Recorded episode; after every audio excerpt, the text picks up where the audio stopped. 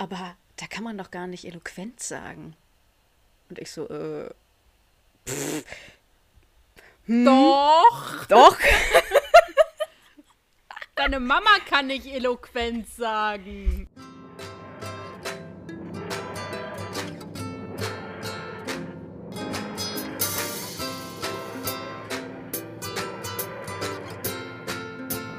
Herzlich willkommen, meine lieben Zuhörenden, zu einer neuen Ausgabe von Brillant, ein Dr. Who Podcast. Ich bin Tabea, ich trinke Kakao und es waren heute Morgen minus 5 Grad hier. Stella, wie geht's dir? Was für ein Wetter ist bei dir?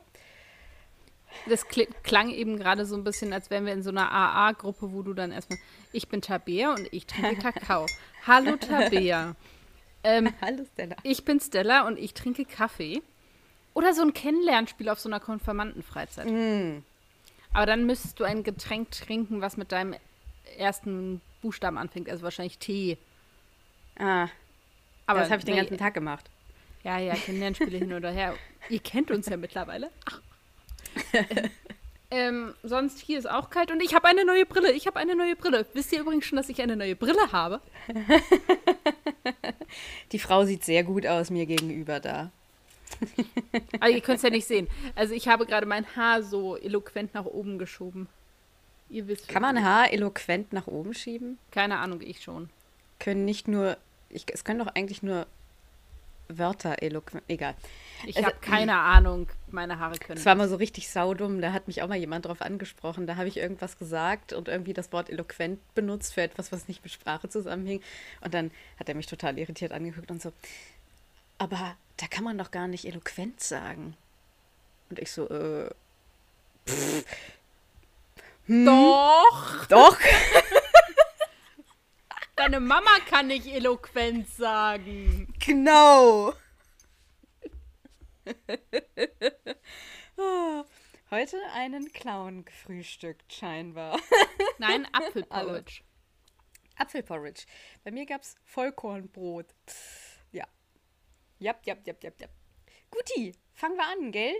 Äh, wir besprechen heute Age of Steel. Immer noch von denselben Leuten, die ich nicht aussprechen kann. genau. Äh, ist die zweite Folge nach äh, Rise of the Cybermen. Das, was Tabea Ja, oder? sagt, ja. Rise of the Cybermen, ja, genau. Erstmal machen wir jetzt TARDIS aufräumen. Und es liegt gar nicht so viel rum. Wir haben nur die eine oder andere Mail von der BBC ge- bekommen, wo so Daten und ein Trailer drin war. Es gibt nämlich jetzt einen Trailer zum Neujahrs-Special.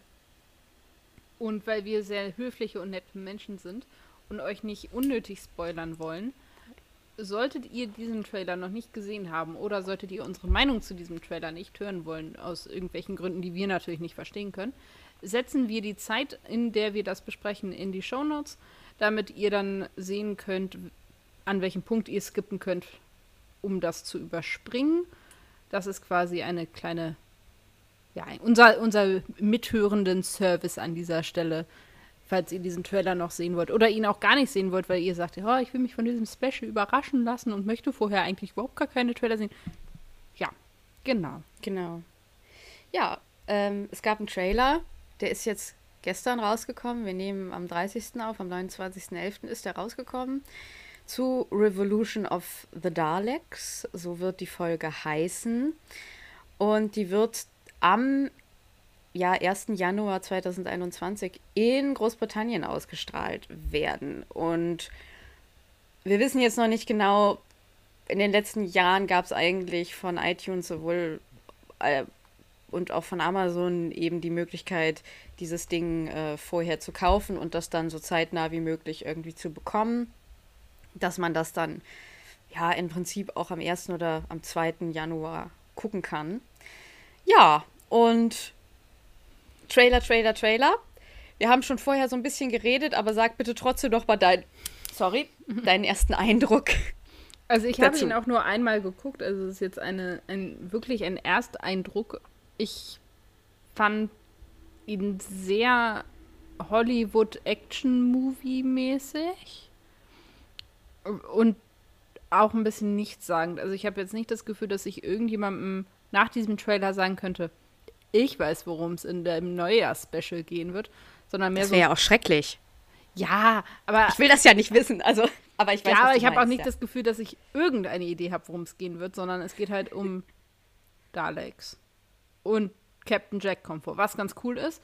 Der allerdings sieht meiner Meinung nach in diesem Trailer irre alt aus für jemanden, der zeitgleich sagt, ich bin unsterblich. Und ich denke so, ja, so siehst du aber gerade echt nicht aus. Ja gut, aber jetzt wir mal kein äh, Alters, Alters. Ich meine, ne, Herr Barrowman wird ja nun auch älter. Ja, Und, ja. aber du hast mich nach meinem Eindruck gefragt. Das war Ja, Eindruck. ich weiß. Nee, Und ich auch. finde, dass natürlich diese Illusion, also ich finde es nicht schlimm, dass Menschen altern. Und ich finde auch Menschen eines fortgeschrittenen Semesters sind schöne Menschen. Das möchte ich hier gar nicht in Abrede stellen, aber ich finde vor dem Hintergrund, dass wir eben gesagt bekommen, wir haben eine Figur, die unsterblich ist oder ja, auf jeden Fall zu einem gewissen Punkt irgendwie unsterblich ist und dann so deutliche Alterserscheinungen, das hat für mich nicht zusammengepasst in dem Moment. Also Mhm. es ist auch inneruniversumstechnisch quasi, dachte ich so, hm, ja, na gut. Davon abgesehen, dass wir ja auch gerade, also ich glaube, mir ist das auch so aufgefallen, weil wir jetzt gerade ja auch die ganz frischen Barrowman oder Captain Jack Folgen gesehen haben und ich natürlich auch das Bild von Captain Jack vor Augen hatte Mhm. und dann den gesehen habe und da liegt natürlich einfach eine echt eine Zeitspanne zwischen. Also das kommt ja auch noch hinzu. Sonst Ja. bin ich halt immer Fan von Daleks. Aber auch dazu hat man einfach wenig aus diesem Trailer irgendwie raussehen können. Also man weiß, es geht da irgendwie drum. Ich hatte das Gefühl, dass der Trailer so aussah, als ob diese Folge länger werden könnte als eine Stunde. Ich weiß nicht, warum das so ein Eindruck war, der bei mir hängen geblieben ist. Vielleicht, weil das so, eine, so ein Blockbuster-Trailer war. Ja. Ähm, die Daleks sind tatsächlich, die sind das Design, was wir beim letzten Neujahres-Special hatten. Okay, also, wartet Ich habe mich jetzt mit dem Design gar nicht so auseinandergesetzt, muss ich sagen. Die sahen aber schon ähm, so, so aus. Und ähm, was mir aufgefallen ist, also ich, ich weiß jetzt auch irgendwie nicht super äh, mehr über äh, das Special, aber ich möchte es tatsächlich auch gar nicht. Ich ähm, weiß nicht, ich fand es ein bisschen beunruhigend, dass der Trailer so sehr Dr. Light war. Also sie ist nicht viel drin und ich habe ein bisschen Schiss, dass das eine Dr. Light Episode wird, was ich nicht möchte, weil ich Jodie Whittakers Doktor sehr gerne mag und die gerne mehr sehen würde. Ich will jetzt auch nicht gleich irgendwie brüllen, bevor es ist, aber aus diesem Trailer habe ich irgendwie so rausgesehen, hm, schauen wir mal, könnte, ähm, könnte so, könnte so sein. Ja, und was mich, also, aber dann bin ich auch fertig, ähm, irgendwie ein bisschen verwundert hat, war, dass halt Captain Jack das ja so ein bisschen narratiert hat Ja. und er so, ja, und Traveling with the Doctor ist so und so. Ich so dachte, du bist mit diesem Doktor halt noch überhaupt nicht getravelt. Ja, Also reiß mal den Mund nicht so weit auf. Also ich war auch ein bisschen verwundert über diese Aussage. Ich dachte, ja, du warst Ja, gut. im letzten Special fünf Minuten. Entspann dich mal wieder. Vielleicht ist es eher so, dass er irgendwie von seinen Erfahrungen erzählt hat. Ich meine, das sind natürlich auch alles aneinander geklöppelte, aus dem Zusammenhang gerissene Ausschnitte, die wir sehen. Und das hat irgendwie die Marketingfirma zusammengeklöppelt. Und man weiß nie bei Trailern oder auch Plakaten, ob das irgendwie im Sinne der Produktion und des Teams war. Das ist leider so. Also, da, weil die Marketingabteilung ist ausgelagert. Also, Trailer machen andere Menschen. Mm, Das wäre so ein bisschen das Problem. Und jetzt mache ich einen kurzen Bogen um den Film Suicide Squad.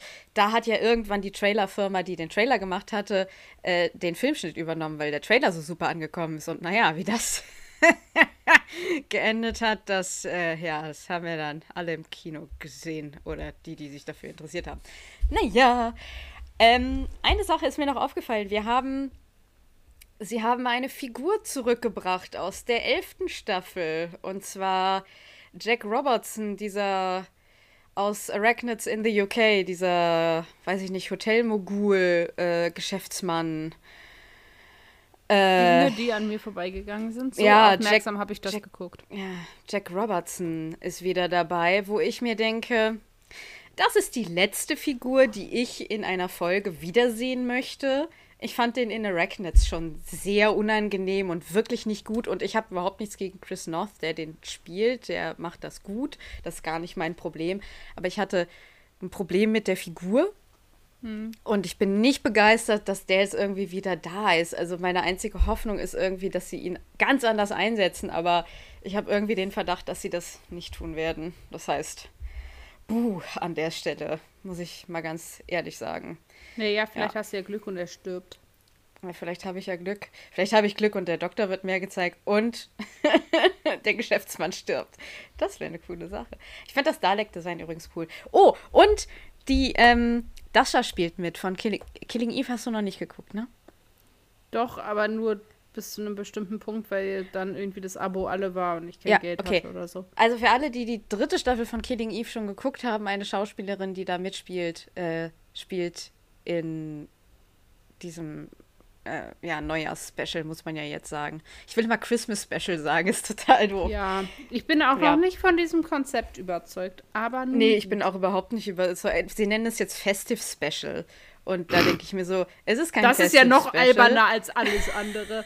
Das Es ist so, halt ein Neujahr-Special. Dann nenn's halt auch beim Namen, wenn du es an Neujahr bringst, ist es ein Neujahr-Special und kein Festive Special.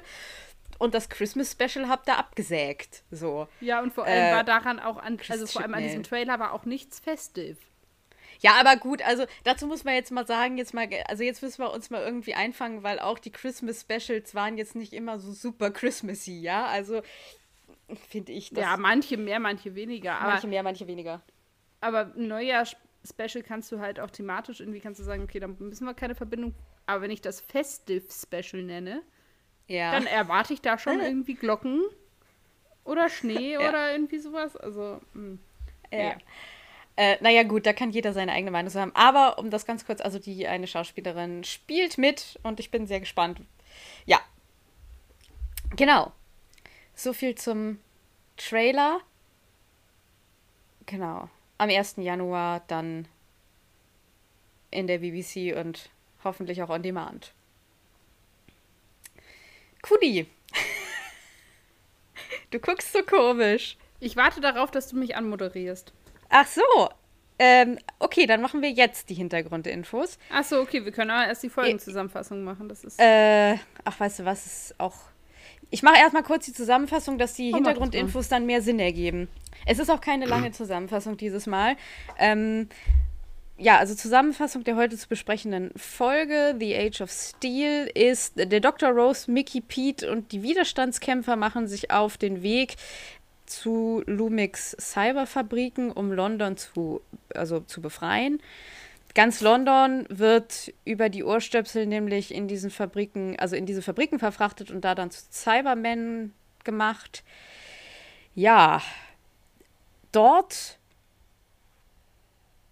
teilt sich die Gruppe auf in mehrere Kleingruppen und voneinander getrennt, aber dann eben auch miteinander schaffen sie eben, dass dieses Kontrollprogramm, was sozusagen diese Emotionsunterdrücker von den Cybermen ja, aufrechterhält, dass das dann überschrieben wird und auf einmal können alle Cybermen wieder fühlen und sterben dann daran, dass sie wieder Gefühle haben. Lumik, der äh, irgendwie zwischendurch beziehungsweise inzwischen auch zum Cyber Creator umgewandelt wurde. Also ist halt der Big Boss, ja. Also wird dann reingefahren auf seinem riesigen stählernen Thron und ist auch Cyberman, aber hat noch so coole Leuchten vorne im, in der Stirn, warum auch immer.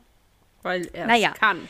Genau, genau. Der stirbt halt in diesem, ja, ich weiß gar nicht mehr genau, woran er stirbt, muss ich zugeben. Also er ist, wird auf jeden Fall auch außer Gefecht gesetzt und, und, und fällt irgendwie diesem ganzen Trubel dann zum Opfer.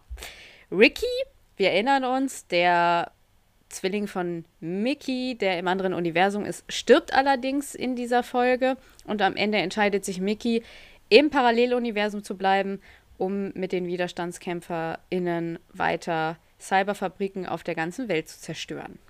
Wer auch stirbt, ist Mrs. Moore. übrigens. Ja, Mrs. Moore stirbt auch. Und wer auch stirbt, ist Jackie. Also, Äh, Paralleluniversums ja, Jackie, die Parallel ich habe es jetzt nicht so kleinteilig zusammengefasst, weil ich so dachte. Na, aber ich dachte, wenn wir schon bei Toten sind, dann können wir die gleich. Ja, ja, ja, absolut. Nee, und Mrs. Aufnehmen. Moore ist wichtig. Mrs. Moore ist wichtig. Ja, genau. Und jetzt kommt, ihr Lieben, wie immer. Die Königin der Hintergrundinfos. Alle dürfen mal raten, was für ein abgewandeltes Musikchen das war. Ich weiß nicht, was das war. Darth Vaders Musik. Ah, okay. Ähm, ja. Abgewandelt allerdings, wie ich GEMA und so. Sorry. Ich glaube, selbst, selbst gesungen im Original wäre GEMA-technisch okay. Okay. Fürs nächste ähm, Ja, das Ding mit den Hintergrundimpfungen dieses Mal ist, normalerweise brauche ich ungefähr so eine Stunde oder so, um das zu lesen und dann ein bisschen zu filtern und zu entscheiden, was nehme ich rein. Dieses Mal war das eine Arbeit von fünf Minuten. Es gibt nämlich einfach zu dieser Folge so gut wie gar nichts. Nice. Ja, ähm, also, was man erzählen kann, ist, dass die Folge gleichzeitig gedreht wurde zusammen mit Army of Ghosts und Doomsday. Das ergibt ja schon auch einen gewissen Sinn. Das sind die letzten beiden Folgen der Staffel. Ah, ja, das macht Sinn. Wer ich habe so richtig Ahnung von der Schirm zweiten hat, Staffel. Ähm, sieht, warum das vielleicht so gemacht worden ist. Weil sie eben dann auch an ähnlichen Orten zum Beispiel unter anderem gedreht haben. Und Teile der Folge Rose sind wiederverwendet worden. Und zwar vor allem am Ende, wo in Rose diese Nesting Consciousness in, der, in die Luft fliegt und dieses Gebäude da explodiert und so. Das sind äh, tatsächlich Sequenzen, die wohl in dieser Folge wiederverwendet wurden. Okay. Angeblich, genau. Jetzt kommt die tatsächlich spannende Info, wo ich so ein bisschen dann angefangen habe, drüber nachzudenken und tatsächlich auch eine kleine Kritik an Doctor Who nicht als Sendung, sondern als Produktion tatsächlich richten möchte. Mhm. Und zwar für alle, die das Box-Set der Staffel 2 sich irgendwann mal angeschafft haben, die wissen das vielleicht schon, sollten sie die Deleted Scenes geguckt haben. In den Deleted Scenes wird nämlich was quasi, ja, revealed, äh, deutlich gemacht, was in der Folge nicht deutlich gemacht wird. Und zwar geht es um die Beziehung von zwei der Charakteren, die wir kennenlernen, und zwar um die Beziehung von Ricky und ich habe ihn Jack genannt, aber ich weiß gar nicht, ob er Jack heißt. Wahrscheinlich heißt er das, wenn ich das hier reingeschrieben habe. Ähm, Jack being, also der, der, ähm, der Blonde. Blonde. von den Preachers, die sind nämlich ein Paar gewesen. ja, richtig. Und nee. die Schweine haben einfach diese Szene da rausgeschnitten und damit diesen ganzen Backstory-Arc einfach nicht, also einfach fallen gelassen. Ja. Und, und noch so ein paar queere Charaktere einfach nicht gemacht damit. Genau. Und ähm, was nämlich, es ist, ich habe tatsächlich diese Szene nie gesehen, weil ich einfach bei DVDs selten irgendwie den zusätzlichen Content irgendwie mir angucke und habe aber, als ich das gelesen habe, dass dem wo so sei, diese Szene mir rausgesucht und was passiert ist. Das ist, wo Mickey dann in dieses Auto mit einsteigt und so ein bisschen klar macht, so, ich sehe vielleicht aus wie er, ich bin aber nicht er. Ja. Und ich möchte auch als eine eigene Person behandelt werden. Und dann sagt eben der andere, ja, niemand könnte meinen Boyfriend ersetzen. Okay. Also, oder ich werde niemals wieder so einen Boyfriend haben wie ihn oder irgendwie so. Okay. Und das haben sie halt rausgenommen. Und das finde wow. ich unglaublich bitter, weil das für nichts einen Unterschied gemacht hätte. Nee in der Geschichte. Also es hätte ja überhaupt. Drei Sekunden wahrscheinlich oder so. Ja, also nicht nur zeitlich, sondern auch von der Geschichte her oder so. Es hätte ja nichts verändert. Aber es hätte eben eine schöne Nuance an Vielfalt und an ähm, queeren Figuren da irgendwie reingebracht. Hm. Und das finde ich ein bisschen schade. Einfach ja. so für was so die Diversität dieser ähm, Sendung angeht, wo ich auch so ein bisschen denke, warum ist diese Entscheidung gefallen? Also das war eben auch aus dem, was ich gelesen habe, nicht rauszulesen. Oft werden ja eigentlich Szenen rausgeschnitten, weil sie zu lang sind und nichts mehr zur Handlung beitragen. Ich habe einen Verdacht. Ja. Äh, ich könnte mir vorstellen, dass die das im Nachhinein rausgeschnitten haben, weil es besteht natürlich die Gefahr, weil das schoss mir gerade so durch den Kopf. Ähm, ansonsten sieht man die halt nicht wirklich da irgendwie. Ja, also man merkt schon, dass sie eine tiefe Verbindung haben, aber es gibt halt sonst keine Hinweise. Die küssen sich nie, die fassen sich eigentlich auch nie an. Und ich glaube, da hättest du dann auch Gefahr laufen können, einen riesen Backlash zu kriegen, so von wegen, warum erfahren wir das irgendwie so in den letzten zwei Minuten der Folge? Ähm, und es wurde vorher nicht klarer gemacht. Das kann ich ein bisschen verstehen, weil auch ich gleich, also mein erster Gedanke war, was, warum haben sie die Szene rausgenommen? Und mein zweiter Gedanke war, ja toll. Und ansonsten gab es aber auch nichts, was mich so richtig darauf, ja, darauf gestoßen hat. Also ich glaube, ich könnte mir vorstellen, sie haben es aus Vorsicht rausgenommen, weil sie eben dachten, okay, wir haben es irgendwie so halb gemacht, nicht so richtig und deswegen lassen wir uns lieber von Kritik frei und nehmen die raus. Ja, ich hätte, also ich hätte es irgendwie, ich hätte es noch ein bisschen, es hätte dem Ganzen, Es hätte dem Ganzen einen anderen, eine ganz andere Ja. Note gegeben. Man hätte die Folge ganz anders geguckt nochmal. das, also, Also- also, sie, sie bleiben ja als Liebespaar, sie, also in meinem Kopf bleiben sie da dementsprechend ein Liebespaar, aber es wird halt nur nicht gesagt. Ja. Aber das, hab- das ist so- bleibt halt das jedem so selber überlassen, wie er das lesen Ja. möchte. Weil ich habe irgendwie die ganze Zeit gedacht, die zwei haben eine Wahnsinnschemie. Schade, dass die nicht zusammen sind. Das ist immer da. Gleich durchschaut. Ja, äh, mehr gibt's äh, Krass. tatsächlich sonst zu der Folge nicht zu erzählen, leider. Okay. Ähm, Also Ich es gibt ich ganz viele, ja, also es gibt ganz viele so Anspielungen an verschiedene Sendungen, die in der, ähm, also andere Doctor Who Folgen und überhaupt anderen, ja, also Scooby-Doo-Anspielungen und so auch in, im Ja. Text. Aber das habe ich jetzt alles mal, das war irgendwie ein bisschen albern, das aufzudröseln. Genau. ja, das bringt auch nichts, das dann einmal alles aufzuzählen. Okay, dann frage ich dich jetzt einfach mal ganz rund heraus. Wie ist dein erster Eindruck? Habe ich dich schon beim Trailer gefragt. Ich traue mich fast nicht zu fragen, aber weil ich es ja schon so ein bisschen weiß. Wie ist dein Eindruck von der Folge? Ja, Also ich habe mich nebenbei mit anderen Dingen beschäftigt, weil ich äh, mich nicht abgeholt gefühlt habe. Um es mal Schwieriges Wort, abgeholt. Nee, ja, es hat mich halt nicht Das hatte ich mitgenommen. nicht mitgenommen, ja. Also es war halt irgendwie da. Ich fand, es war ultra wenig Handlung für sehr viel Zeit. Das, ja, da komme ich auch gleich zu. Das finde ich nämlich auch. Ich habe irgendwie das Gefühl. Nee, da, äh, mach erst mal selber, da komme ich gleich noch drauf zurück. Aber da ist halt, also letztendlich, wenn man sich anguckt, was wirklich passiert ist, ist halt echt wenig passiert. Und es war viel Puff, Peng, Krach, Oh, ja. Was, wo ich halt so denke, ja, schön, toll. Ähm, Oder auch nicht. Genau, also was ich irgendwie äh, so die einzigen wirklich Momente, wo ich so dachte, ja, okay, das irgendwie noch ganz nett ist, wir erfahren halt das, was in einige der Sachen, die halt in Folge 1 quasi so ein bisschen aufgebaut werden, werden aufgelöst. Also wir erfahren, dass Gemini, was halt in Folge 1 so ein bisschen die geheime Source ist und wo wir nicht wissen, wer ist das und so, das ist tatsächlich der Paralleluniversums Pete Tyler äh, der tatsächlich undercover ist. Auf der anderen Seite finde ich das halt auch so ein bisschen, ja, lasst uns diese eh schon viel zu gut dargestellte Figur noch ein bisschen toller machen. Oh mein Gott, manchmal habe ich das Gefühl, wir sind so Zwillinge im Kopf. Oft auch nicht, aber manchmal schon, weil ich habe genau dasselbe gedacht. Ich habe gedacht, ja, natürlich ist Pete jetzt auch noch der heimliche Untergrundkämpfer. Genau. Fucking whatever. Weißt du, so, ah. Also äh, ich finde es Ja. schön, dass sie es aufklären, ja.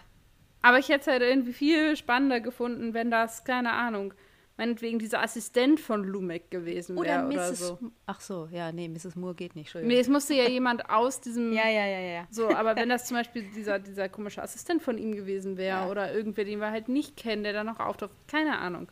Aber natürlich ist es irgendwie Pete Tyler und natürlich hat er sich nur an Lumik so rangeschmürgelt, um da Informationen rauszunehmen. Klar. so, ach, ach, ach, my Was ass. hat, was hat. Dave, was hat Russell mit, mit Pete irgendwie? Weil der kommt immer zu gut weg. Und das mag jetzt, das jetzt klingt jetzt Ja. richtig fies, aber ich finde, der kommt immer zu gut weg. Ja, der wird halt irgendwie sehr hochgehoben und sehr irgendwie vergöttert dargestellt. Also so dieses, ne, wir lernen den in Folge 1 kennen und der ist irgendwie fehlerhaft. So, also, aber nicht auf eine, eine schlimme Art und Weise, sondern der, ne, seine Ehe klappt nicht so sehr. Und er arbeitet für dieses Unternehmen und das ist halt eigentlich das Unternehmen von den Bösen und das finden wir alle nicht so gut. Ja, dann lass es doch dabei, ja? Oder vielleicht gib Ja. ihm irgendwie dann, hat er die Erkenntnis und sagt, okay, jetzt sehe ich, was er gemacht hat und dann kämpft er. Aber nein, er war von Anfang an, war er irgendwie der heimliche Spitze irgendwie.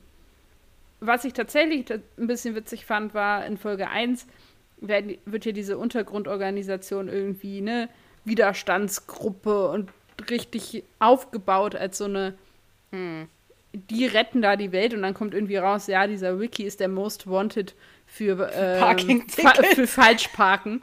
Das fand ich schon irgendwie schön. So, Ja. da dachte ich so, das ist irgendwie nett, weil die werden auf eine bestimmte Art irgendwie geframed und dieses Framing fällt sehr schnell auseinander, weil letztendlich hat Mickey das schon durchschaut, als er gesagt hat, und ihr stürzt die Welt hier aus der Küche. Ja. Also der hat schon irgendwie den richtigen Riecher gehabt. Und das wird nochmal so ein bisschen aufgelöst. Das fand ich irgendwie ganz nett, weil dann so ein bisschen da dieses Bild dieser, ja auch dieses ein bisschen Klischeebild dieser ja, Guerilla-Gruppe da irgendwie aufgebrochen wird und gesagt wird, naja, wir sind halt auch irgendwie nur drei People und so viel können wir auch nicht. Und hm, ja, dann fand ich tatsächlich irgendwie ganz nett diese Idee von Lumek, der von seiner eigenen Kreation besiegt wird. Also er wird hier gegen seinen Willen konver konvertiert tatsächlich. Ähm, auch wenn er dann irgendwie diese, diese komische Darstellung dieses Big Boss in diesem, ich weiß nicht, ist es ein Rollstuhl, ist es, ist es ein Thron? es ist so ein Rollthron. Es ist irgendwie genau, es ist irgendwie, das ist so eine andere Kiste, aber ich finde diese Idee von, okay, er ist nicht mehr Herr der eigenen Kreation und es ist die Kreation, die ihn, klar ist das jetzt auch nicht die neueste Idee, aber das ist halt irgendwie konsequent zu Ende gedacht. Weil Ja. natürlich werden sie ihn als nicht vollkommen ansehen und dass sie ihn dann eben auch eliminieren, wenn man so will. Das denkt wenigstens diese Geschichte konsequent und logisch zu Ende. Das fand ich irgendwie gut, weil das ist in der Handlung soweit nachvollziehbar. Und die Idee, dass man das eben auflöst, dadurch, dass man den Cybermen genau das gibt, was sie nämlich eigentlich nicht vertragen können, nämlich irgendwie Gefühle und eine Wahrnehmung dessen, was sie eigentlich sind, ist zwar super brutal. Wenn man sich das mal so überlegt, ist es super Ja. brutal. Es ist super brutal. Aber letztendlich finde ich es als Auflösung schöner, als wenn man irgendwie sagt, keine Ahnung, wir ballern die alle nur ab oder wir locken die irgendwo hin und sprengen die in die Luft oder wie auch immer man sich der entledigen will, sondern so ein bisschen ihre Schwäche gegen sie auszuspielen, wenn man so möchte. Fand ich als Auflösung gut. Ja. Und dass dafür eben auch mehrere zusammenarbeiten mussten. Und dass eben auch nicht nur eins, eine Nummer von hier kommt der Doktor und der löst das alles auf und Ja. so war, sondern das durchaus auch eine, ja, eine, eine Teamleistung war. Das fand ich auch schön. Ja. Aber da hört das halt auch echt auf. Also ich, fand, es war halt viel Leere, was mich wirklich auch ein bisschen gestört hat. Das kann ich, hätte ich jetzt bei den Figuren aufgeschrieben, passt aber hier auch sehr gut. Es gibt so diese Stelle, wo der Doktor und Mrs. Moore unten durch diese Katakomben laufen und da lernen wir sie halt kennen und dann wird sie umgebracht. Ja. Und als ZuschauerInnen von Serien ist das ein super oft verwendetes Motiv, nämlich dieses, Ja. wir lernen Nebencharaktere kennen und eigentlich wissen wir in dem Moment, wo die anfangen, von sich was zu erzählen, wissen wir schon, okay, du stirbst. Ja. Und das finde ich irgendwie schade. Das fand ich bitter, weil ich so irgendwie, A, ist es oft genug gesehen, dass es irgendwie mittlerweile, du streust irgendwie schon diese Erwartung, sie muss jetzt eigentlich sterben, weil wir wissen viel zu viel über sie. Und vor allem auch in diesem, wie das gemacht wird. Also er fragt sie und es ist irgendwie auch ein sehr persönliches Gespräch und ja, und also als geübte Zuschauenden von solchen Serien wissen wir einfach, was da kommt. Und das fand ich bitter. Weil das Ja. super in diese Kerbe reinschlägt. Es schlägt auch an dieses. Also irgendwie, ach, das fand ich. Das fand ich doof. Das hat mich unbefriedigt. Ja, und es, es liegt auch daran, was es für eine Figur ist, ne? Weil das ist halt die neben Rose die einzige Frauenfigur. Ich überlege gerade Ja, krampfhaft. wir haben halt diese sehr nervige Jackie. ja, aber die ist ja gar nicht mehr da in dieser Folge. Nicht mehr so wirklich, nee. Nee. Genau. Also in dieser Und Folge ist es. die, ja, ist die einzige Frauenfigur neben Rose und dann auch noch eine coole, weil die halt so eine Hackerin ist und irgendwie so eine bewegte Vergangenheit hat und und in aber dieser, die muss dieser halt sterben. Ja, aber das finde ich halt das Tragische daran, Ja. weißt du, da hätte Ja. irgendwie jeder andere auch äh, abkratzen können, keine Ahnung. Ja, oder halt auch, warum brauchen wir noch mal da, also wir haben doch Jackie schon verloren als irgendwie Ja, die Quotengute, die Bauernopfer, ja. Genau, also, ne? Sie hätte es halt auch einfach überleben dürfen und sie sind zu dritt dann irgendwie Ja. da unterwegs und retten Paris und weiß der Geier was. Also warum denn nicht? Voll. Und wir haben Wilkie, also wir haben auch aus dieser Gruppe schon jemanden verloren. Also es ist Ja.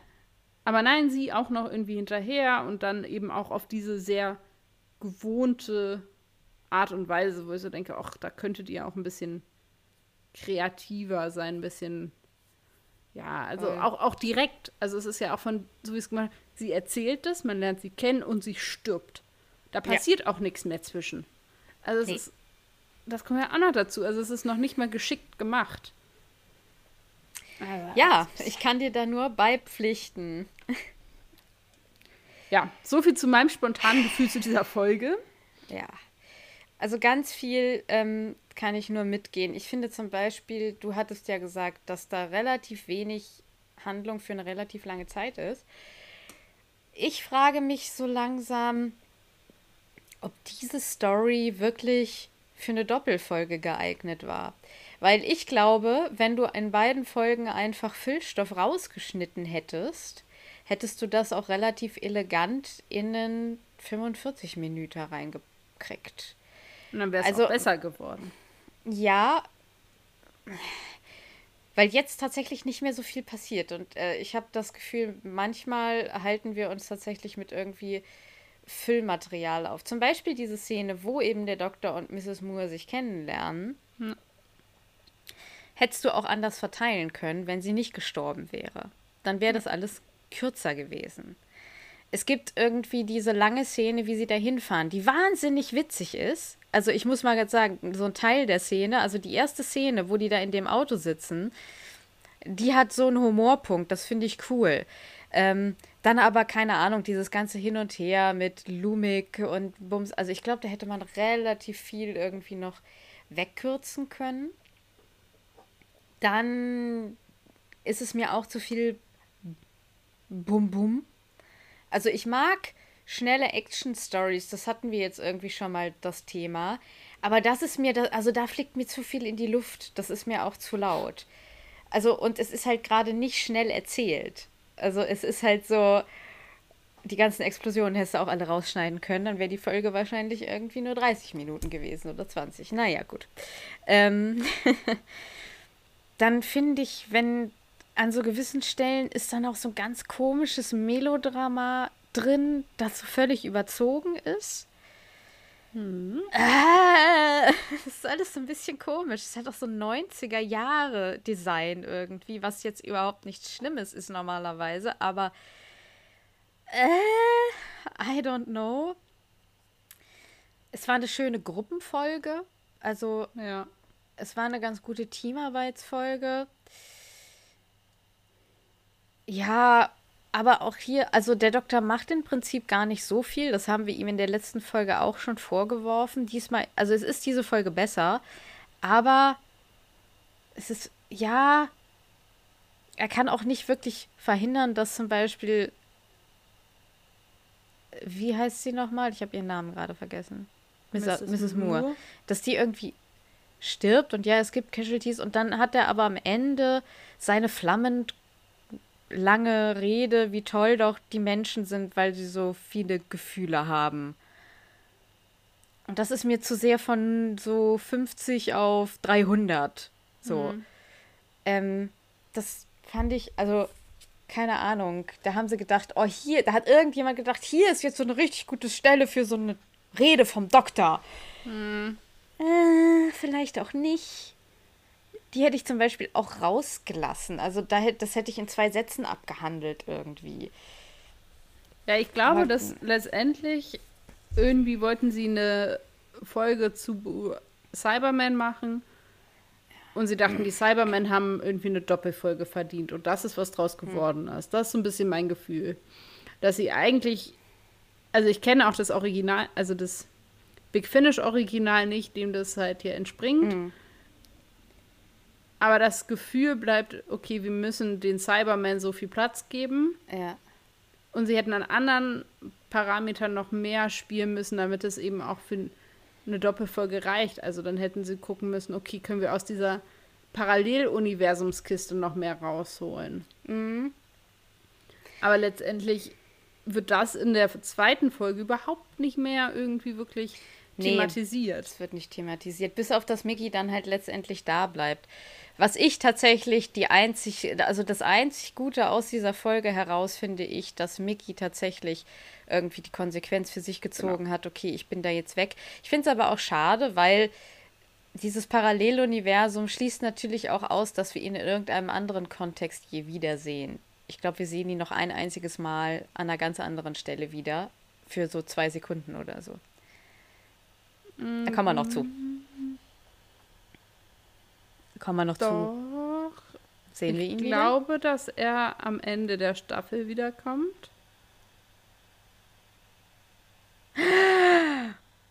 Ja, Mann, stimmt. Und dann taucht er nochmal auf. Oh, ja, stimmt. Da haben wir ja die ganze Kiste. Okay, Entschuldigung, vergesst, was ich gerade gesagt habe. Deswegen Sorry. war ich gerade kurz so ein bisschen verdutzt. Entschuldigung, aber ich fand so. Nee, du hast doch. recht, du hast ja recht. Du, der ist ja. Ja, ich habe die zweite Staffel echt nicht oft gesehen. Merke ich gerade.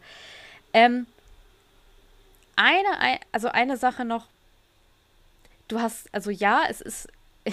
Es ist schöner Tod klingt immer so bekloppt, aber es ist eine gute ja, Methode, die Cybermen so zu besiegen, wie sie sie besiegen. Eine Sache finde ich allerdings ein bisschen unlogisch. Also bei diesem ersten Cyberman, da stellen sie fest, dass irgendwie dieser äh, Inhibitor kaputt ist und der stirbt aber nicht gleich, sondern der kann auch erzählen und dann, hm. wenn sie aber die anderen Inhibitor kaputt machen, sind die alle sofort am Durchdrehen und am. Ja, weil sie ja extra quasi darauf abzielen, ihnen super viele Emotionen quasi ah, okay, zukommen zu lassen. Du könntest ja vielleicht sagen, okay, der ist zwar kaputt, das heißt, dass jetzt auf einmal da mehr durchkommt als vorher, aber okay, ja, gut. vielleicht nicht alles, weil der nur viel hat. Also. Ja. Das war es aber auch jetzt mit dem, mit meinem Eindruck der Folge. Ich fand sie auch nicht doll. So. Ja, ich kann auch zu den Figuren dementsprechend leider auch nicht so viel sagen. Ich würde da einfach quasi andocken ich habe zu den Figuren aufgeschrieben, es gab wieder irgendwie merkwürdige Momente zwischen Rose und Pete. Ja. Wo ich so auch so dachte, Fand ich so, dieses Mal besser, weil es nicht von alleine wieder hochgebracht wird. Also es, es gibt jetzt nicht mehr, also sie, Rose bringt das, dieses Elternding von sich aus nicht mehr hoch. Das fand ich ganz angenehm irgendwie. Ja, aber ich fand also, dass ausgerechnet die beiden auch als Gruppe quasi zusammen. Ja. So. Ach ja. Dann, ähm, genau, das mit Mrs. Moore hatte ich jetzt schon gesagt.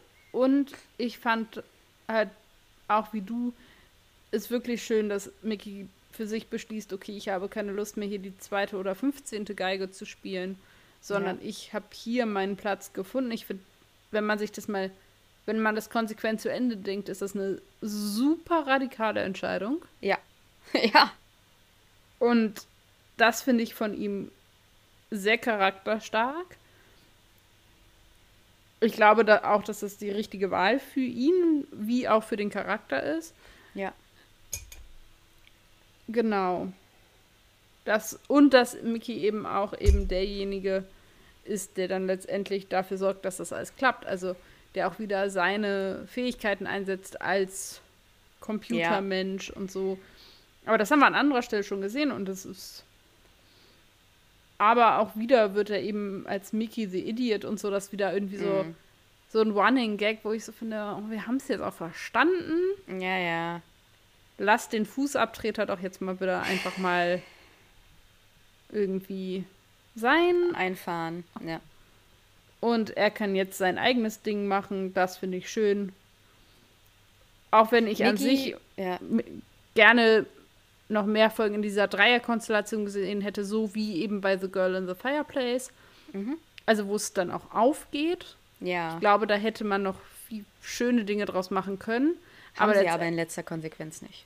Genau, und letztendlich ist es aber für Mickey als Figur so schon ganz gut. Mehr kann ich zu den Ja. Figuren nicht sagen. Also irgendwie der Doktor ist halt irgendwie da und macht halt irgendwie so sein Ding. Äh, Pete hatten wir auch schon. Der wird Pete im völlig Widerstand. Über, genau, der wird völlig überhöht.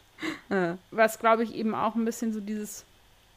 Zum einen dadurch, dass wir ja wissen, dass der andere Pete halt tot ist, ist das halt ja auch noch mehr. Also es ist ja nicht nur dieses diese eine Figur, sondern es überhöht ja auch gleich das Bild, was man von dem anderen Pete Ja. hat, ja auch gleich mit. Weil das Dadurch- Potenzial ja da ist, ne? Genau, also es ist irgendwie ganz merkwürdig und ähm, ja. Ähm, ich habe noch, äh, also erstmal Mickey hält der Geschichte und emanzipiert sich. Rose fand ich tatsächlich in dieser Folge sehr viel besser als in der letzten. Ich beschwere mich ja ganz gerne mal über Rose. Hier fand ich sie völlig in Ordnung. Ich finde es eigentlich ganz cool, dass sie irgendwie die selbstständige Entscheidung trifft, Jackie zu retten. Gut, das ist dann halt irgendwie zwangsweise mit ihrem Nichtvater gepaart, aber immerhin sagt sie, okay, ich gehe da rein und hol die raus. Ob das jetzt klappt oder nicht. Ähm, und ich finde tatsächlich, wie sie auf Nikis Ver also Entscheidung reagiert, finde ich gut geschrieben, weil man sie natürlich auch irgendwie super melodramatisch hätte schreiben können. Aber ich glaube, sie, sie realisiert dann auch, ja, es ist jetzt auch einfach mal vorbei und es war irgendwie, und ich, ich kann zum Beispiel voll nachvollziehen, dass sie traurig ist, weil natürlich ist sie Ja. traurig. Der war ja jahrelang zentraler Punkt ihres Lebens und die haben, waren so lange irgendwie zusammen und waren unterwegs. Man, ma- man, man hört ja nicht auf, einen Menschen zu lieben, nur weil man ihn nicht mehr möglicherweise romantisch liebt oder so. Also Ja. das kann ich total gut verstehen. Ähm, fand ich sehr gut geschrieben. Und ich muss sagen, ich fand es am Ende, die Szene mit ihrer Mutter, fand ich auch sehr schön. Das war was Ja. fürs Herz. Ja. Ja, und vor allem war es, glaube ich, auch nochmal, also weiß nicht, ob das die Intention war, aber es hat mich auch so ein bisschen mit Jackie wieder versöhnt, weil halt diese Paralleluniversums-Jackie war halt schon auch einfach kacke. Ja. Oh Gott. Ja. Und dann hatte man so dieses, oh, sie trägt wieder einen, wahrscheinlich ist es irgendwie Frotte, Frotte-Jogginganzug. Frotte-Jogging-Anzug. Und man denkt so, Gott sei Dank. und man wird halt auch mit dieser Figur nochmal versöhnt, davon abgesehen, dass sie halt, man auch merkt, okay, unsere Jackie lebt halt auch noch. Also man wird Ja. halt auch als Publikum nicht mit dem Bild entlassen, dass sie halt jetzt ein Cyberman gewesen ist, sondern man erlebt sie halt wirklich auch als Fleisch und Blut echter Mensch wieder in all ihren Variationen und äh, schimmernden, schillernden Farben. Ja, und hätte ich gewusst, dass Nicky, äh, Ricky und der blonde Typ zusammen sind, dann hätte man irgendwie noch mal Ich glaube, er heißt Jake. Jake, dann hätte man irgendwie noch mal so ein bisschen mehr. Also ich meine, haben wir ja schon gesagt, ich sehe, dass die eine tiefe Verbindung haben. Es gibt so ein, zwei Szenen, da gibt es irgendwie so Blickwechsel. Ich hatte auch so, als, als Mickey mit ihm dann irgendwie im Auto saß, hatte ich auch so das kurz das Gefühl, ach, die haben eigentlich eine echt gute Chemie und so. Ja. Schade.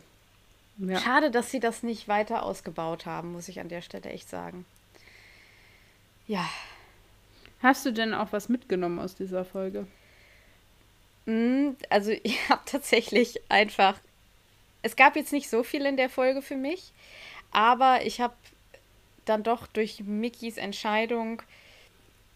Ja, also manchmal muss man Dinge, die nicht funktionieren und die einem nicht gut tun, einfach wirklich komplett loslassen. Und manchmal auch radikale Entscheidungen da treffen, weil es einem letztendlich anders nicht gut tut. Ja, es ist sehr spannend. Du hast genau an dem gleichen Punkt quasi eingehakt wie Ja. ich, aber anders das quasi umgedreht. Ich habe den gleichen Punkt gesehen. Ich habe daraus gemacht, manchmal muss man suchen, bis man seinen Platz findet, aber es gibt ihn. Also Auch sehr schön. Ja. quasi die, der gleiche Punkt der Geschichte, aber Mickey hat, war halt nie da, wo er wirklich richtig hingepasst hat und jetzt hat er halt genau diesen Punkt irgendwie gefunden. Ja, absolut. Hast du denn eine Frage für mich? Ich habe vorher noch ein Zitat. Oh, scheiße, ja, stimmt. Vorher Zitat. Ja. Mhm. Und zwar habe ich einfach ein Zitat genommen, was ich selber auf einem T-Shirt habe, weil das eben auch eins von diesen ist, die quasi aus Doctor Who sich multipliziert haben und viel irgendwie in jeglicher Form zu finden sind. Und zwar, ähm, um dem Ganzen ein bisschen Kontext zu geben, habe ich nicht, habe ich den Vorsatz noch mit reingenommen. Oh, Lumic, you're a clever man. I'd call you a genius, except I'm in the room. Ja. Ich habe so ein bisschen äh, in Honor of Mrs. Moore habe ich einfach den ersten Satz meiner Lieblingsszene in der Folge genommen, wo sie die da mit dem Van abholt.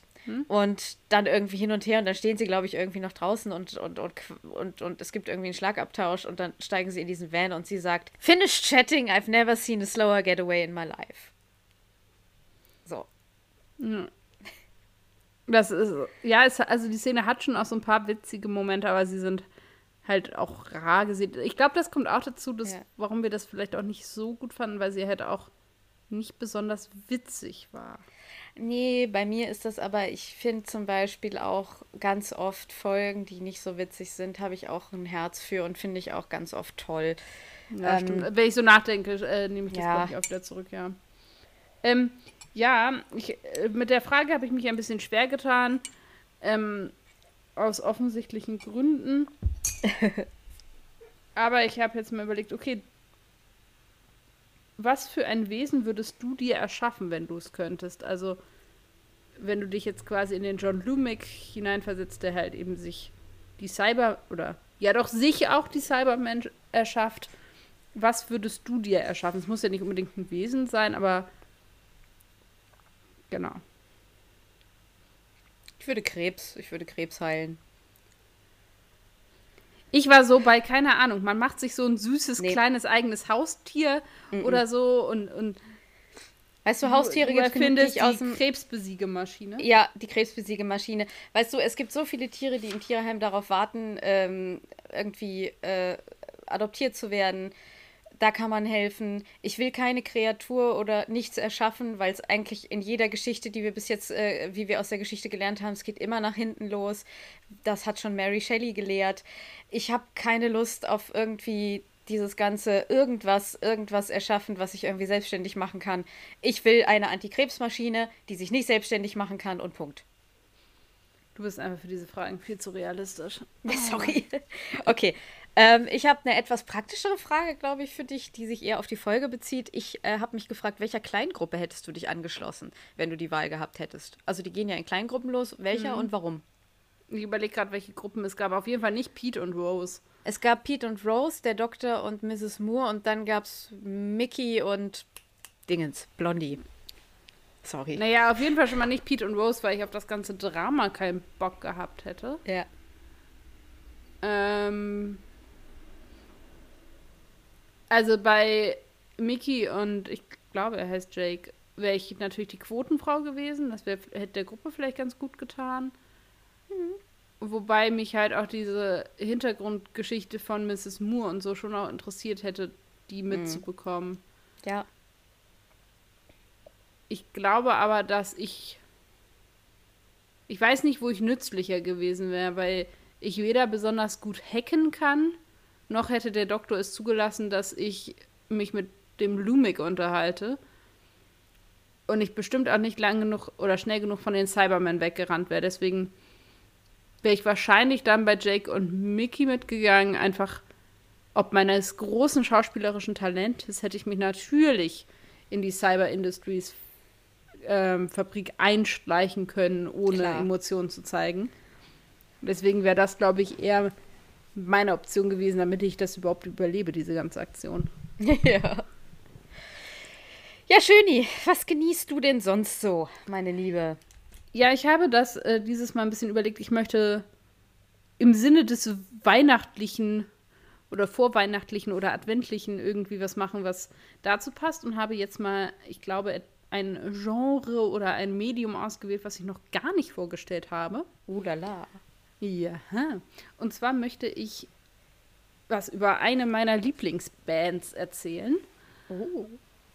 Die in, naja, mehr oder weniger regelmäßigen Abständen ab und zu eben in der Weihnachtszeit Weihnachtsalben produzieren. Wobei mein Lieblingsalbum aus dem Jahr 2015 kommt, mit dem Titel Für euch. Und es handelt sich um eine A Cappella-Band mit dem Namen Maybe Bob. Und zu Maybe Bob gibt's und, oder besser gesagt zu Maybe Bob und mir gibt es so eine kleine, ja, Liebesgeschichte, wenn man so möchte.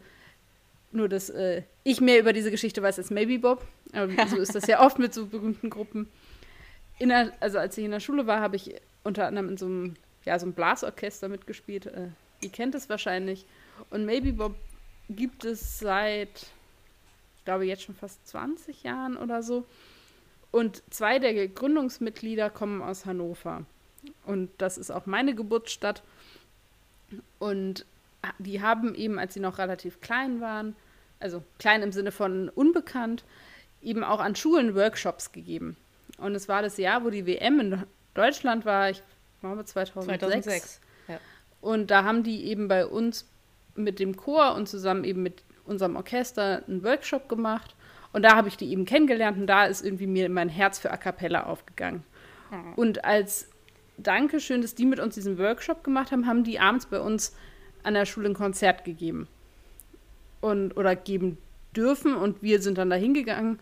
Und ich glaube, die, die an dem Workshop teilgenommen haben, durften eben kostenlos dahin ja. und alle anderen mussten dann Eintritt zahlen und so. Und ähm, da habe ich dann das erste Mal sie wirklich im Konzert erlebt. Und das ist halt irgendwie sehr merkwürdig, weil da waren sie sehr nah dran. Dann, ja. Also ich war, bin an sich ein sehr pünktlicher Mensch und war ultra früh bei diesem Konzert. Und dann standen die halt noch bei uns vor der Mensa und haben mit ihren Ehefrauen telefoniert und so und waren halt wirklich, ein, keine Ahnung, zwei Meter von mir entfernt und ich bin an dem vorbei da reingegangen. Und heute sind die tatsächlich relativ groß. So was A Cappella-Bands in Deutschland angeht, können ja. natürlich nicht mit dem, dem Erfolg der nicht mehr existierenden Wise Guys mithalten, aber sind schon recht gefragt, verkaufen auch aus und schreiben große Zahlen. Und ich habe das eben so miterlebt, wie sie auch gewachsen sind. Ich glaube, ich habe in dem Jahr, wo ich sie kennengelernt habe und im Folgejahr irgendwie acht Konzerte gesehen. Das war ein bisschen irre. ja, es war halt schon, und die geben auch zu jedes Jahr zu Weihnachten in Traditionen Weihnachtskonzerte und ich bin auch sehr regelmäßig zu diesen Weihnachtskonzerten gegangen. Das ist dieses Jahr eben eine Online-Veranstaltung, umgewandelt, also ein Online-Konzert umgewandelt worden. Und sie haben dementsprechend eben auch diese Weihnachtsalben. Und ich finde sie alle gut. Ich finde dieses Album für euch aus dem Jahr 2015 aber besonders gut. Sie haben so eine Mischung aus selbstgeschriebenen Weihnachtsliedern und eben auch Interpreta eigene Interpretation deutscher Klassiker, wie aber auch so ein bisschen so den, den bekannten englischen, die man so auch aus dem Radio kennt und so. Genau, und das kann ich jedem, der, der oder die sich in Weihnachtsstimmung versetzen lassen möchte, auch wärmstens ans Herz legen. Dazu kann man eben gut auch Kekse backen oder was auch immer ihr tut, wenn ihr es euch weihnachtlich machen wollt. Karten schreiben, dekorieren, puzzeln, man weiß es nicht. Und vor allem ist es eben auch eine der Gruppen, die im Moment auch Unterstützung gebrauchen kann. Also es ist jetzt auch ne, keine große Werbeaktion oder so, aber mhm. sie sind halt nicht so groß, dass sie auf die Konzerte ohne Einschnitte verzichten können. Weil A cappella eben auch eine Musikform ist, die viel auch über Konzerte funktioniert. Und die eben echt auch ein bisschen in Not geraten sind, muss man einfach so sagen. Und ich das auch schön finde, an dieser Stelle eben auch auf solche Leute aufmerksam zu machen, die vielleicht im Moment einfach auch besondere Aufmerksamkeit gebrauchen können für sich. Ja. Und das ist eben hier der Fall. Am 22. Dezember geben sie ihr Online-Konzert.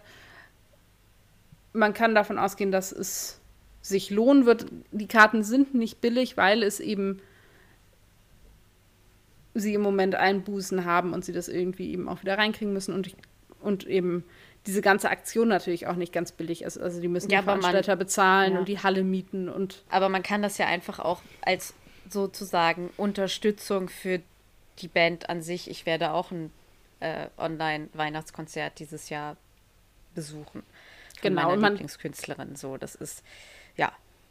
Ja, und man kann sich ja auch jemanden mit dazuladen und dann ist man schon zu zweit für eine Karte. Also es kommt ja auch dazu, dass bei diesen ja. Karten, glaube ich, auch so ein bisschen mitberechnet wird, wenn du ins Konzert gehst mit jemandem, muss ja jeder eine Karte zahlen. Wenn du ein Online-Konzert mhm. guckst, kannst du das ja auch mit zwei, drei Menschen Leuten tun, gucken, zum ja. Preis von einer Karte, je nach Familiengröße. Also das ist dann natürlich auch so ein bisschen mit eingerechnet. Und sonst kann man eben auch die Alben und so auch online erwerben. Ich glaube, man kann sie auch zum Teil eben auf Spotify zum Beispiel hören, falls ihr da reinhören wollt, um vorher zu wissen, dass ihr nicht die Katze im Sack euch anschafft oder verschenkt oder so. Vielleicht kennt ihr ja auch Leute, die sowas noch als Weihnachtsgeschenk brauchen.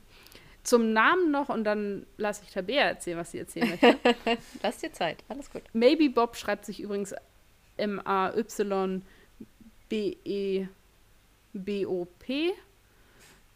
Maybe Bob.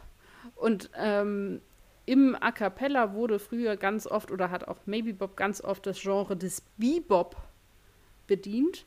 Das ist eine Jazz-Ausrichtung.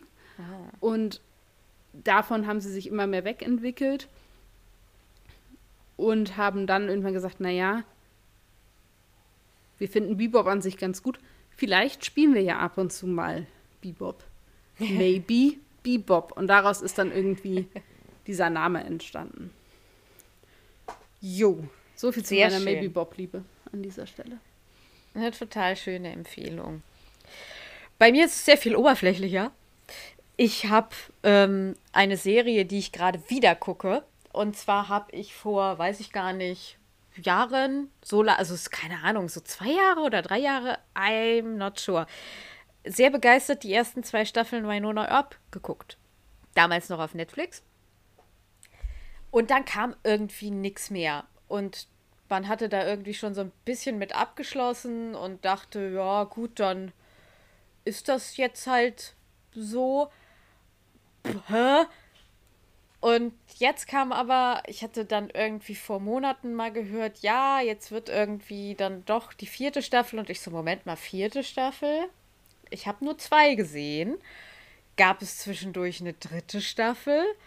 Und dann habe ich geguckt und sie haben tatsächlich, also die produzieren wieder und haben seit dieser letzten zweiten Staffel dann tatsächlich noch eine dritte und eine vierte Staffel produziert, die es jetzt wieder gibt. So, und zwar ist das eine Serie, auf Wikipedia steht so ein bisschen, ja, so, also so ein bisschen witzig, auch Horror-Western. Es stimmt auch, es ist eine Art Western. Ich würde es jetzt gar nicht so Horror nennen, aber eher so Mystery-Western. Das ist eine Serie von Emily Andras.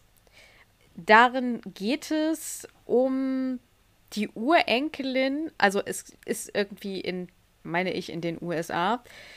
Die Urenkelin von Wyatt Earp, Winona Earp, haha, kommt zurück in ihre Geburtsstadt, die übrigens Purgatory heißt. Ta ta ta ta ta ta ta. Weil sie dort ähm, seinen Revolver geerbt hat und damit eben sogenannte Revenants, das sind so dämonische Wiedergänger, töten muss. Und irgendwie haben die, es ist so ähnlich wie bei Buffy. Also Purgatory ist scheinbar irgendwie das Zentrum von denen. Und sie kommt da wieder hin, irgendwie zu ihrer, ich weiß gar nicht genau, was das ist. Ich glaube, ihre Tante und ihre Schwester sind noch dort. Sie kommt ursprünglich dahin, weil ihr Onkel gestorben ist und sie eigentlich nur zu der Beerdigung will. Und dann äh, findet sie aber diese Pistole, mit der sie diese Dämonen umbringen kann. Und dann trifft sie da auf einen, ja, weiß ich nicht, ähm, Sonderagenten, Black Badge Agent heißt, heißt das. Und der hat irgendwie auch mit diesem Übernatürlichen zu tun. Und dann schließt sie sich dem an und killt mit dem die Dämonen, die damals irgendwie ihren Vater und ihre Schwester ermordet haben. Das erfährt man alles. Ich will jetzt gar nicht zu viel spoilern. Es ist eine wunderbare Shitshow. Es ist ein bisschen, ja, es ist einfach so ein bisschen trashig auch zwischendurch. Es ist eine kanadische Serie. Und Ja, am Anfang merkt man, glaube ich, schon, dass die jetzt nicht so ein Riesenbudget hatten, aber dafür sind das unglaublich charmante Figuren, die man auch ins Herz schließen kann. Ich glaube, man braucht so ein, zwei Folgen, um reinzukommen. Am Anfang ist es alles ein bisschen weird, weil ja, also Western ist ja auch ein Genre, das wir, glaube ich, inzwischen als eher älter empfinden und deswegen mhm. immer so ein bisschen vorsichtig sind mit diesen ganzen Sachen. Ist aber ein sehr moderner Western tatsächlich. Und ich bin jetzt überhaupt kein Experte, was Western angeht. Es hat halt Cowboys, Revolver und Saloons und so, obwohl es in der Jetztzeit spielt, aber auch diese mhm. Stadt. Also Purgatory, das ist alles so ein bisschen verfallen. Das ist halt eine US-amerikanische Kleinstadt irgendwo in der, ich glaube, das ist irgendwo in Texas oder so. Oder vermeintlich Im Notfall in Texas. ist ist es immer in Texas. Im Notfall ist es halt in Texas. Und ja, auch da äh, gibt es queere Figuren.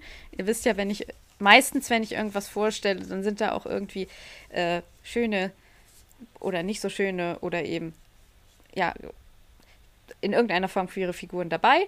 Auch da ist es so, ich will jetzt noch gar nicht verraten, was, denn das wäre gespoilert. Ja, also es ist ein wahnsinniger Spaß. Es ist teilweise so ein bisschen gruselig und es ist auch ein bisschen blutig. Also es ist schon, glaube ich, es ist jetzt, ich würde es jetzt nicht als direkt Horror einschätzen, aber schon so Mystery Horror Western. Also wer darauf steht und auf irgendwie coole Frauenfiguren steht, dann guckt das. Ich kann das nur empfehlen. Das gibt es nicht mehr auf Netflix. Leider. Im Moment laufen die erste und zweite Staffel auf Sky Ticket. Und ansonsten gibt es ab nächster Woche die dritte und vierte Staffel, nämlich auch im linearen Fernsehen. Das heißt, ich werde ab nächster Woche mal wieder lineares Fernsehen gucken. Unfassbar, dass ich das noch erleben darf. Nämlich auf dem Sender Sci-Fi. Ich.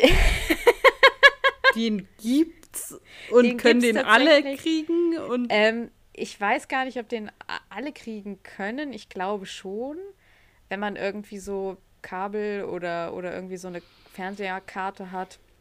Im Zweifel gibt es ja auch im Internet Seiten, wo man so mit so einem monatlichen Abo ähm, TV-Sender äh, auf TV, auf Fernsehen, wie es linear läuft, zurückgreifen kann. Also so werde ich das auch machen, weil ich keine äh, weil ich einfach im Moment kein Fernsehen habe, kein lineares.